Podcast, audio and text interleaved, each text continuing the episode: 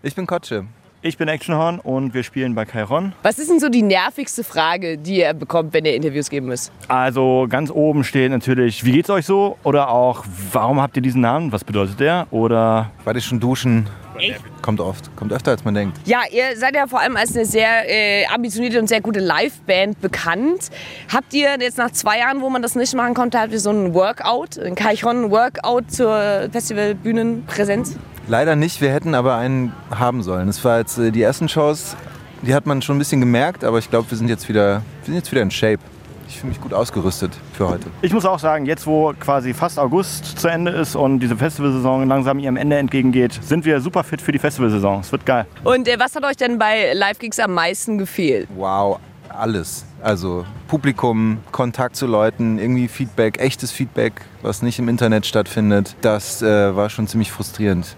Die zwei Jahre, zweieinhalb, drei, vier, fünf Jahre, die sechs Jahre, also sieben Jahre maximal, höchstens acht. Habt ihr äh, irgendwie viel Stress irgendwie im Netz abbekommen oder ist das irgendwie anders als sonst, weil du das explizit irgendwie rausgehoben hast? So? Nee, wir haben keinen Stress abbekommen, ne, äh, überhaupt nicht. Aber ich finde es ist einfach eine andere Art von Feedback, wenn man Musik und irgendwie Kunst ins Internet schmeißt, ist das nicht das gleiche, wie wenn man das auf einer Bühne wirklich zeigen und spielen kann. Und, und der direkte Kontakt zu Fans ist anders und, und wird auch anders gefühlt von Künstlern, als wenn man einfach nur einen netten Kommentar liest. Das ist auch schön, aber es ist nicht dasselbe. Ihr habt ja im Oktober dann auch, äh, kommt eure Platte raus. Das ist jetzt auch die erste seit einer Weile, die ihr auch selber geschrieben habt. Die zwei davor waren ja vor allem Cover-Songs.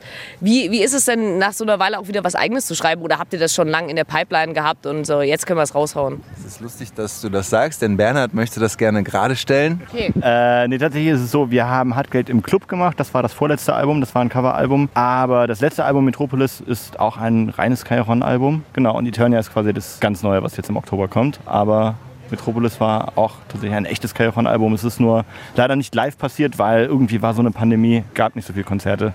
Nämlich keine. Ähm, es war halt in der Situation auf jeden Fall nochmal ganz anders, weil man halt sich gar nicht irgendwie in so einem Live-Kontext getroffen hat und auch dieses Album quasi man eigentlich nicht im Studio zusammen irgendwie diese Songs geschrieben oder eingespielt hat, sondern es war halt immer ja, ein bisschen Homeoffice-mäßig, sage ich mal. Das heißt quasi jeder war dann im Studio ähm, und hat seinen Part irgendwie gemacht. Ja, irgendwie hat sowas, hat sowas gefehlt, dass man irgendwie das Gefühl hat, man macht zusammen was und man äh, ja auch ein bisschen die körperliche Erfahrung, die es halt irgendwie im Live-Business, aber dann halt auch in einem ja, Prozess einfach gibt, wenn man im Studio zusammen ist und sich mal ganz fest in den Arm nimmt.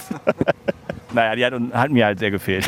Mit Metropolis muss ich sagen, war es extra frustrierend, weil wir haben das Album fertig gehabt, bevor die Pandemie kam. Das heißt, der Plan stand und das Album war fertig und wir waren total bereit für die Tour, für den Release und alles stand irgendwie schon. Und dann dieses Album nicht oder so in eine Pandemie zu releasen, war sehr frustrierend. Und dann nicht auf Tour gehen zu können damit, war auch scheiße. Das heißt, jetzt sind wir eigentlich doppelt hyped für das neue Album, denn wenn alles gut geht, steckt sich nicht mehr so viele Leute an und wir können damit nächstes Jahr touren und alles wird wieder ein bisschen normaler und damit auch viel, viel besser für uns. Ihr habt ja jetzt schon zwei Songs äh, rausgebracht, die so ein bisschen äh, den Weg ebnen. Bis Oktober ist ja noch ein bisschen hin tatsächlich. Also ein bisschen äh, braucht man noch Geduld.